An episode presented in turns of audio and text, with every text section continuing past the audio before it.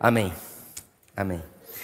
Você sabe que eu estou familiarizado com esse ambiente de púlpito, Bíblia, abrir a boca e pregar o Evangelho já há muitos anos da minha vida.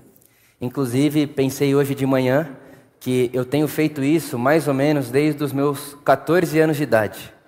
Esse ano eu faço 30. Então, no final desse ano, eu vou poder dizer que já tem mais tempo da minha vida eu pregando o Evangelho do que sem pregar o Evangelho. Então, estar num ambiente como esse, com a Bíblia na mão, abrir o texto, abrir a boca, falar de Jesus, tem sido um espaço de muita familiaridade para mim. E é muito interessante como a Por Amor, a comunidade, pastorear uma igreja, leva esse compromisso e essa responsabilidade para um outro patamar. Uma coisa é você pregar, na igreja por aí, você é convidado aqui, prega uma mensagem, vai para outro lugar, prega outra mensagem. Outra coisa é estar no mesmo lugar toda semana, conhecer as pessoas, olhar e perceber os rostos que eu já conheço, que já vi, que já abracei, que já conversei, que já aconselhei, que sei o que está passando na vida. Outra coisa completamente diferente é você falar com a mesma comunidade toda semana e sinto que a responsabilidade aumenta gigantescamente. E enquanto eu pensava nesse privilégio e responsabilidade que eu tenho de pastorear uma comunidade, de direcionar uma comunidade com a Bíblia na mão e a boca aberta, perguntei a Jesus o que é que eu poderia falar com você, já que hoje é o nosso primeiro encontro do ano. É a primeira vez que eu me encontro com você no ano de 2024. E foi quase que eu percebi que não tinha outra escolha a não ser conversar com você sobre o meu desejo de que você, por amor, meu irmão, minha irmã, deseje e se comprometa profundamente, não só esse ano, mas a partir de um momento como esse, a buscar a Deus com todas as suas forças. Quero conversar com você hoje sobre esse caminho. Buscar a Deus. Buscar a Deus. E enquanto pensava isso, percebi no meu coração que se eu tivesse que gravar um vídeo para o meu filho assistir o dia que ele tiver mais consciência e for tomar consciência das próprias escolhas e decisões e o caminho que ele vai seguir ou não seguir, era uma coisa parecida com essa que eu diria para ele também: meu filho, busque a Deus. Busque a Deus. Coloque no seu coração um desejo, um ânimo Coloque lenha nessa fogueira que habita em você do desejo por Deus, da paixão por Deus. Busque amar a Deus. Mas dizer busque a Deus, dizer para você que você deve buscar a Deus, é muito abstrato, é muito amplo. Porque a gente sabe que os templos estão cheios, as religiões estão cheias, e as pessoas dentro desses espaços carregam dentro de si um desejo de buscar a Deus. Então, eu não quero só falar com você hoje sobre busque a Deus. Eu quero propor para você um caminho de como buscar a Deus. Porque muito provavelmente você que está aqui hoje, você em algum momento da sua vida colocou lá no seu desejo do ano: esse ano eu desejo buscar mais a Deus. Esse ano eu desejo orar mais. Esse ano eu desejo estar mais perto de Deus. E aí, dia 3 de janeiro, você já não sabe mais o que faz. Pra, passa um mês, você já não sabe mais como é que faz para buscar Deus, como é que não faz. Buscar Deus é o quê? É ir na igreja? O que é buscar Deus em 2024? É não faltar num culto na por amor? Então, buscar a Deus é muito abstrato. E eu quero propor para você um caminho hoje de como é que nós podemos ou devemos buscar a Deus. E a primeira coisa que eu quero falar para você sobre buscarmos a Deus é que nós necessariamente precisamos buscar a Deus como quem sabe que ele nos buscou primeiro. Buscar a Deus, buscar amar a Deus, como quem sabe que ele primeiro nos buscou e nos amou. É buscar a Deus não como quem busca conquistar o amor de Deus por você.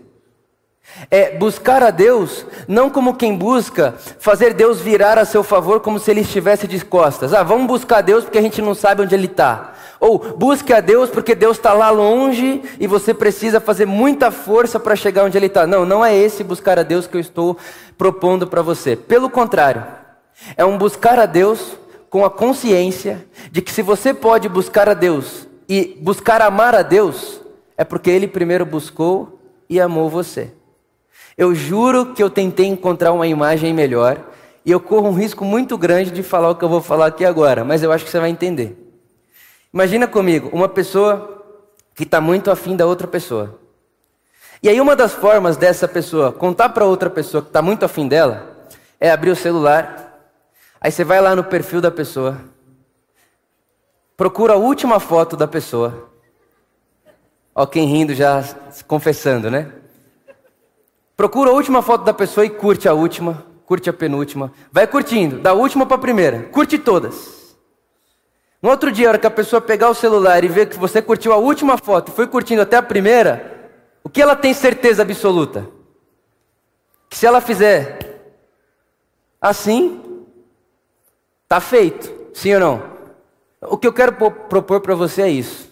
É busque a Deus como quem acorda de manhã, pega o celular e se dá conta de que antes da fundação do mundo, antes de você ser você, Deus já estava curtindo sua foto. É buscar a Deus como quem sabe que Ele está muito perto. É, é buscar a Deus como quem sabe que Ele já está na sua. Deus está na sua. Deus já se demonstrou perdidamente apaixonado por você.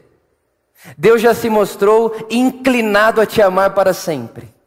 Então, a primeira coisa, o primeiro jeito de buscarmos a Deus é com a consciência de que eu não estou buscando alguém que está lá longe. Porque é isso, né? Você olha lá o perfil de Deus na internet milhares de seguidores, um monte de gente orando. Você fala, meu Deus, todo mundo quer a atenção de Deus. Aí você olha o seu perfil pequenininho lá e você fala, como é que eu faço para chamar a atenção desse perfil gigante? Tem muita gente buscando a Deus assim. E buscar a Deus desse jeito é frustração atrás de frustração. Não é essa a proposta. A proposta é: você sabe o tamanho de Deus, você sabe. Mas você também sabe que a beleza do Evangelho está em Deus ser do tamanho que é nós sermos do tamanho que somos, e mesmo assim, Deus, em livre escolha e vontade, escolhe nos amar profundamente. Buscar a Deus com essa consciência. É entrar no quarto da oração, é buscar a Deus onde quer que você esteja, é chegar na por amor de domingo sabendo que Deus já estava aqui te esperando. Que a hora que você acorda de manhã, Deus está ali esperando você acordar, querendo ouvir sua voz. É buscar a Deus com essa consciência. Buscar a Deus nesse caminhar. Essa é a minha primeira proposta para você. A segunda é busque a Deus secretamente. E essa eu vou repetir. Busque a Deus secretamente. Nós estamos no momento do mundo, da história humana, em que cada vez a gente se expõe mais. E que parece que tudo que a gente faz, a gente tem que mostrar para as pessoas que a gente está fazendo. O que é só o exato oposto do conselho de Jesus para nós. Foi Jesus que disse para mim e para você, Vitor, por amor, quando você for buscar a Deus, entra para o seu quarto, fecha a sua porta e fale ao seu pai que está em secreto. Entra para o seu quarto, feche a sua porta e fale secretamente ao seu pai, porque o seu pai que vê em secreto te recompensará. O que Jesus está propondo para nós é que tenhamos na nossa vida um lugar secreto, um encontro secreto. Que hoje em dia as pessoas fazem isso, né? Elas falam, vou ter meu tempo secreto com Deus, de intimidade. Ela entra para o quarto, fecha a porta, leva o café põe um café na mesa, põe a Bíblia no lado, espera a fumaça sair do café, tira a foto. Tempo com Deus, não é verdade? É assim que a gente está convivendo hoje. Então Jesus está dizendo: não, não faça isso. Faça em secreto. Faça em silêncio. É o que Jesus fazia. Jesus, quando você lê o Evangelho, vez após vez, o texto narra para gente que antes do sol nascer, Jesus se retirava em secreto e ia falar com seu pai. Ia conversar com seu pai, ia buscar o seu pai. Entra para o seu quarto, fecha a sua porta. E esse entrar para o quarto não necessariamente é entrar no quarto que você dorme, fechar a sua porta. Porque eu sei que tem gente que dorme junto com outras pessoas, é impossível fazer isso. Mas entra para o seu quarto e fecha a sua porta, como quem diz: pega a sua agenda, pega a, a sua rotina, separa um espaço, separa um quarto na sua agenda, no seu calendário, que você vai conversar com Deus. Que você vai estar diante de Deus. É ir dormir hoje à noite sabendo que horas eu estou só com Deus amanhã. Use a tecnologia a seu favor. Marca no calendário, põe lembrete, põe na agenda. Buscar a Deus em secreto. Encontrar-se com Deus no secreto. Coloca lá. Fixa o horário. Que hora que é que você vai fazer isso amanhã? Das seis da manhã às seis e dez, antes de tomar café? Põe lá. É meio-dia a meio-dia e quinze, antes de descer para o almoço na empresa que você trabalha? Coloca lá. Ah, é seis da tarde, é onze da noite, das onze da noite às onze e dez, antes de dormir? Coloca na agenda, põe no calendário, separa um quarto secreto na sua agenda e vai se encontrar secretamente com seu pai. Ele quer te ver lá.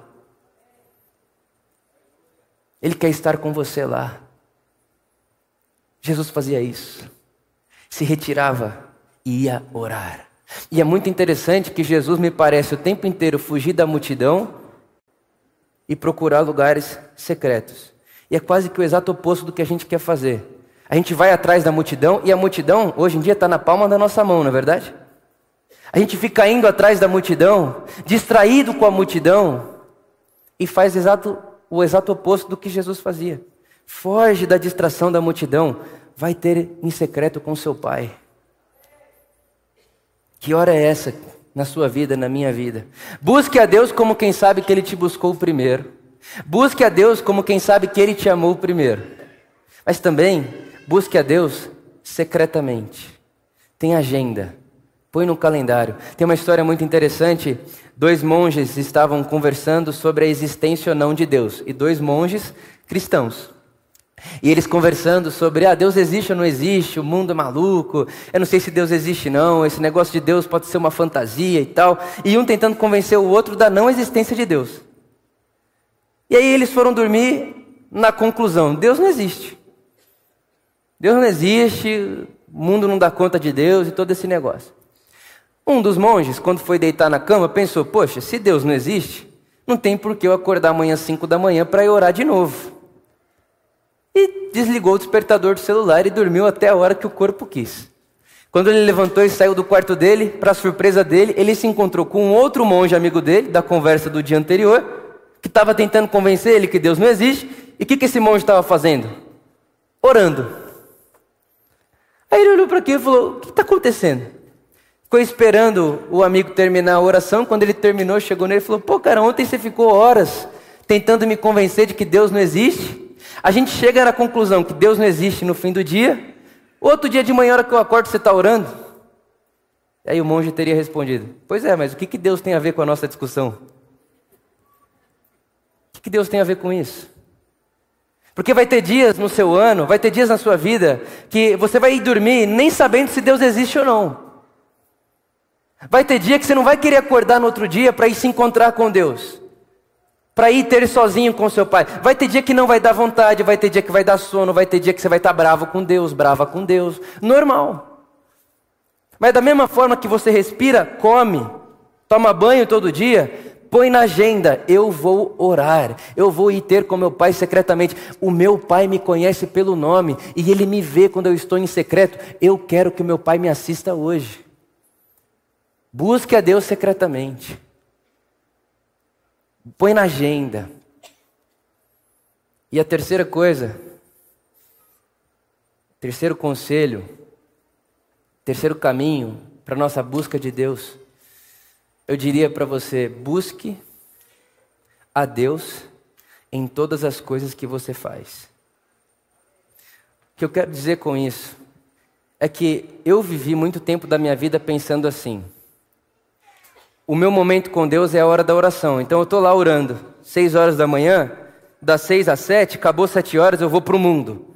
E aí a minha vida com Deus é 5% do meu dia, só o período que eu estou ali no quarto orando, lendo a Bíblia, fazendo qualquer coisa do tipo, cantando louvor. E aí você faz uma distinção do quarto da oração e o palco da vida. E isso daqui não é o Evangelho de Jesus. Pelo contrário, o que o Evangelho de Jesus nos invoca a sermos, a fazermos, nas palavras de Paulo, é comer e beber como quem come e bebe para a glória de Deus. O que o Evangelho de Jesus propõe a nós é, Vitor, se você está no quarto da oração, ou se você está bebendo água, ou colocando água para alguém com sede, você está fazendo para o mesmo Deus. Então, como é que eu posso abrir os meus olhos para que a minha busca por Deus não se limite a 20 minutos do meu dia ou a meia hora da minha semana enquanto eu escuto o pastor falar? Como que eu abro os meus olhos para perceber que em qualquer canto do planeta Terra Deus está? A expressão de Jacó, Deus estava aqui, eu não sabia. Deus está em todos os lugares. É certo que há lugares em que Deus está chorando, mas está. É verdade que há lugares que Deus está multiplicando pão, mas Deus está. É verdade que há lugares que Deus está celebrando casamento, Ele está lá. É verdade que há lugares que Deus está chorando velório, mas está. E se a gente aprender, e se a gente colocar o nosso coração, inclinar o nosso coração a buscarmos a Deus em tudo aquilo que estamos colocando a nossa mão, meu irmão e minha irmã, nós alcançaremos, com a graça de Deus, um lugar onde não importa mais se você está ajoelhado no seu quarto, ou se você está ninando o seu filho, ou se você está abraçando o seu neto, ou dando de comer a quem tem fome, você faz aquilo num senso profundo de quem está diante do Criador da vida, e você faz aquilo num senso profundo de quem está diante do Criador da vida, e se ora, ou se dá pão a quem tem fome, ou se nina o seu filho, você faz aquilo como quem ora, como quem dá glórias a Deus como quem respira a graça de Deus. Você sabe da história de Moisés. Moisés, ele está no deserto e uma sarça está pegando fogo. E enquanto ela pega fogo, ela não se consome. E quando Moisés repara que a sarça pega fogo e não se consome, o que ele faz? Ele fala: Deus está aqui. Porque não faz sentido a sarça pegar fogo e não se consumir. E os rabinos interpretam esse texto da seguinte maneira: eles dizem que para Moisés perceber que a sarça pegava fogo e não se consumia, Moisés teve que olhar atentamente.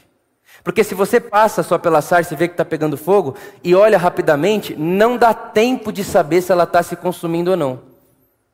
Não dá para saber. Você passa de carro, passa rapidamente, quem está acelerado, ah, só uma sarça pegando fogo. Você não consegue concluir de que aquela sarça está pegando fogo, mas não está se consumindo. Para Moisés chegar à conclusão de que a sarça pegava fogo e não se consumia, ele teve que olhar atentamente. E o que os rabinos sugerem é que assim é a nossa vida. Enquanto a gente passa pela vida depressa, a gente não se dá conta de que em qualquer normalidade do cotidiano, porque é normal uma sarça pegar fogo no deserto, super normal, que em qualquer normalidade, em qualquer rotina comum, se você olhar atentamente, você vai perceber que Deus está aí. Mas é preciso parar e orar, olhar atentamente. É, é preciso parar, olhar sem pressa. É preciso parar e olhar com atenção, é buscar a Deus com atenção em todas as coisas que me rodeiam. Como eu posso reparar Deus à minha volta? Se eu estou almoçando com os meus amigos, ou se eu estou trabalhando, martelando prego, ou se eu estou limpando a minha casa, o que, que eu estou fazendo? Não importa. O dom do Evangelho é promover em mim uma sensação de fazer qualquer coisa como quem faz na presença de Deus. Qualquer coisa. Tem um irmão que chama Irmão André, um rapaz conhecido da tradição, principalmente a tradição monástica. E ele dizia o seguinte: que fé é a certeza do que não se vê. Sim ou não?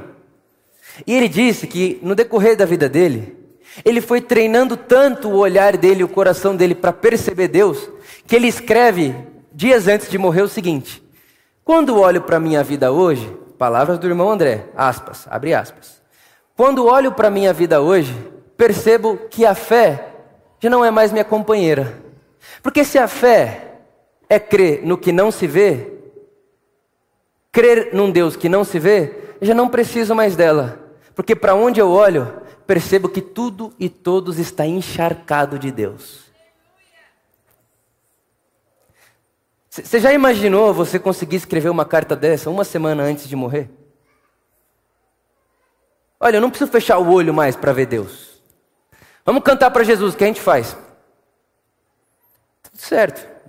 Boa atenção, é legal, fecha o olho, vamos orar. Legal. Mas o que o irmão André está dizendo é: dá para orar vendo Deus de olhos abertos. Porque quem olha atentamente consegue perceber que qualquer sarça que pega fogo e não se consome, Deus mora aí.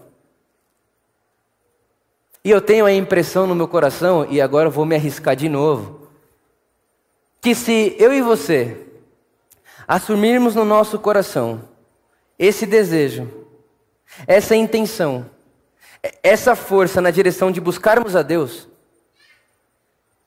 tenho certeza absoluta, convicção no meu coração, de que no primeiro domingo do ano de 2025, se Deus quiser, estaremos lá. Coisas que para você hoje e que para mim hoje parecem ser muito difíceis, parecerão muito mais fáceis. E eu quero agora ler um texto com você e te mostrar o que é que eu estou te prometendo aqui, correndo esse risco de fazer promessa. Romanos capítulo 12, verso 9. Conselhos de Paulo para mim e para você. O amor deve ser sincero. Odeiem o que é mal. Apeguem-se ao que é bom. Dediquem-se uns aos outros com amor fraternal. Até aqui de boa, né? Pô, odiar o que é mal, dedicar uns aos outros com amor fraternal. Mais ou menos de boa, meio difícil isso aí. Se a gente for aprofundar, meio difícil isso aí, mas vamos lá. Prefiram dar honra aos outros mais do que a si próprios. Começar a complicar. Se você é como eu, que gosta de ter razão, principalmente se tiver um debate, uma conversa, quer ter razão, isso aqui já dá uma complicada no nosso caminho, sim ou não?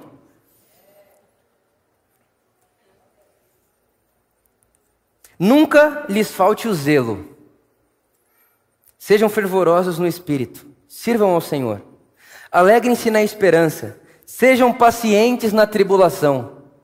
Só quem sabe, só quem sabe, só quem passa, sabe o que é ter que ser paciente em meio à tribulação.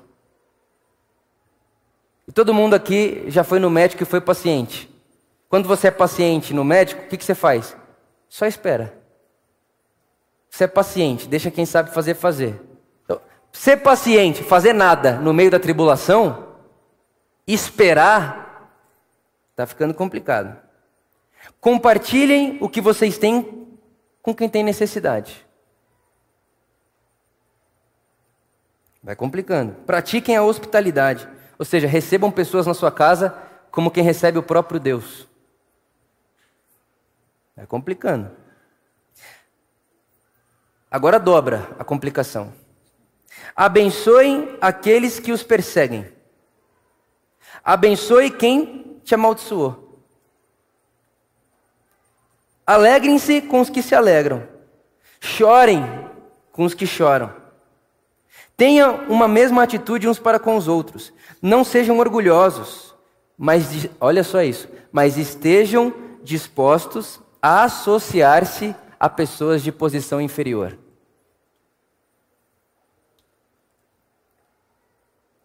Não sejam sábios aos seus próprios olhos. Complicou de novo, né? Não retribuam a ninguém o mal por mal. Procurem fazer o que é correto aos olhos de todos.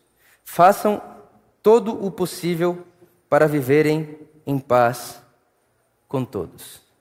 Irmão, isso daqui é extremamente difícil, sim ou não? Sim. Muito complicado, sim ou não? Sabe por que é complicado? Porque dá para você colocar uma máscara de crente, fingir que é crente e descumprir tudo isso aqui. Porque isso daqui que Paulo está propondo para nós são conselhos para nossa alma interior, para o nosso coração. E o coração, quem vê é Deus. E as pessoas mais perto da gente. Mas as que estão longe, veem mesmo a nossa aparência, a nossa máscara, a nossa atitude. Então isso aqui é muito complexo. Isso aqui é muito difícil. Mas se a gente propor no nosso coração buscarmos a Deus, Buscarmos a Deus como quem sabe que Ele nos ama. Buscarmos a Deus secretamente. E buscarmos ter olhos para vermos Deus em todas as coisas que fazemos. Uma coisa vai acontecer comigo e com você que o Evangelho nos garante. E isso é 2 Coríntios capítulo 3. O verso 18. E todos nós, que com a face descoberta, contemplamos a face de Cristo, segundo a sua imagem, estamos sendo transformados em glória cada vez maior. O que é que o Evangelho está propondo para mim e para você hoje? Vitor, por amor, se você buscar a Deus, buscar a Deus como quem sabe que Ele não está de costas para você, buscar a Deus como quem sabe que Ele te buscou primeiro, Ele te amou primeiro. Se você buscar a Deus com essa consciência, colocar na sua agenda, porque no nosso mundo acelerado e distraído, qualquer relação que não tenha agenda no calendário está fadada ao fracasso. Se você não pôr na sua agenda sua relação com Deus, se você colocar dentro da sua, da sua rotina, do seu dia a dia, a importância de falar com seu pai em secreto e buscar a Deus secretamente, e colocar nos seus olhos esse filtro para enxergar Deus em tudo e em todos, você estará dia após dia diante da face de Cristo. Você não vai ficar de costas para Ele. Ah, eu oro, eu fico de frente para Ele. Na hora que eu estou trabalhando, eu fico de costas para Jesus. De domingo, 10 da manhã, eu fico de frente para Jesus. Segunda-feira, seis da manhã, eu estou de costas para Jesus porque agora eu vou viver minha vida no mundo. Vou viver minha vida secular. Não! Quando, é, quando, quando você propõe no seu coração que vai buscar a Deus, como quem sabe que Ele te buscou, Fazer isso em secreto e abrir os olhos para perceber que Deus está em todos os lugares e a gente que não percebe, você vai viver com a face virada para o Cristo. E que o que o Evangelho está dizendo é: todo aquele que estiver de face a face com Jesus de Nazaré, com o Cristo, a semelhança dele está sendo transformado. Significa que quando chegar ano que vem e a gente ler Romanos de novo, o que hoje você olhou e falou assim: hum, impossível essa lista aí. Ano que vem, quando você lê, fazendo tudo isso, você vai falar: é difícil, mas vai dar. Aí daqui dois anos, você olha para a lista e fala: hum, difícil, mas dá. Por quê? Porque o buscar a Deus é o abandonar-se de si mesmo. É, enquanto eu busco a Deus, enquanto eu olho a face de Cristo, eu estou deixando para trás pedaços do Vitor, intenções do Vitor, egoísmos do Vitor, vícios do Vitor, e tô de, de alguma maneira o Espírito Santo está distribuindo para o Vitor, para por amor, o que é natural para Jesus. E tudo que a gente leu aqui agora, amar, abençoar, ser hospitaleiro, distribuir riqueza, tudo isso que a gente acabou de ler é natural para Jesus, não é natural para a gente. E o que o Evangelho está dizendo é que todo aquele que ficar com a face descoberta diante de Cristo vai começar a deixar para trás o que é muito difícil e aderir para a sua própria vida, para o seu próprio corpo, aquilo que é natural para Jesus. E aí a gente começa o ano de 2025 um pouco mais parecido com Jesus. Porque a transformação é de glória em glória cada vez maior. De glória em glória cada vez maior de glória em glória, cada vez maior. E eu não sei como que está a sua lista de desejo para 2024, mas ainda dá tempo de reformular. E eu sugiro, por conta do Evangelho, que o item 1 da sua lista seja terminar 2024 mais parecido, mais parecida com Jesus do que eu comecei. Por isso, penso eu, que o caminho para a gente encontrar 2025 mais parecido com Jesus do que a gente encontrou 2024 é a gente buscar Deus. Buscar Deus. Buscar Deus. Apaixonar-se por Deus. Se deixar fascinar por Deus. Pulenha no nosso amor por Deus. Vai ter dia que você vai dormir concluído que Deus não existe. Mas lembra do monge, o que, que Deus tem com isso? O que você acha aí? Vai tomar banho amanhã, vai escovar dente, vai comer e vamos orar, vamos buscar Deus, vamos ter um espaço na nossa agenda para a gente conversar com o nosso Pai. E eu sei que talvez você ouça isso e pense, Vitor, eu não faço ideia como ficar cinco minutos dentro de um quarto orando. Eu não faço ideia o que falar. O Pai Nosso, eu levo uns 30 segundos para rezar. Eu não consigo. O que é cinco minutos? E eu queria já abrir esse parênteses para você que esse, inclusive, é um dos meus objetivos esse ano. Distribuir ferramentas para que a Por Amor tenha maneiras de praticar a vida de busca secreta de Deus. Jeitos de orar, como orar. Inclusive, dia 1 de fevereiro a gente vai começar uma leitura coletiva do Evangelho. Estou terminando isso essa semana e a gente vai começar uma leitura coletiva do Evangelho. Todo mundo que quiser, a gente vai ler o mesmo texto todo dia e junto com o texto vai uma oração para a gente orar junto. Para incentivar você a aprender que não há nada mais importante no seu, nos seus afazeres do dia do que ter um, um momento, cinco minutos, dez minutos, diante do seu Pai, que te vê em secreto e que te recompensa em secreto. E recompensa com o quê? Sei lá. Não faço ideia. Talvez com a própria consciência de que somos uns, pessoas amados e amadas por Ele. Não sei. Mas eu fico com Jesus.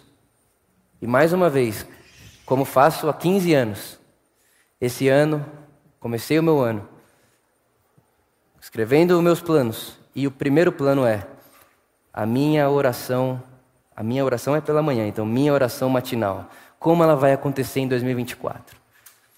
2023 teve que mudar. Meu filho não tinha um ano ainda, agora tem um ano, muda, né, irmãos?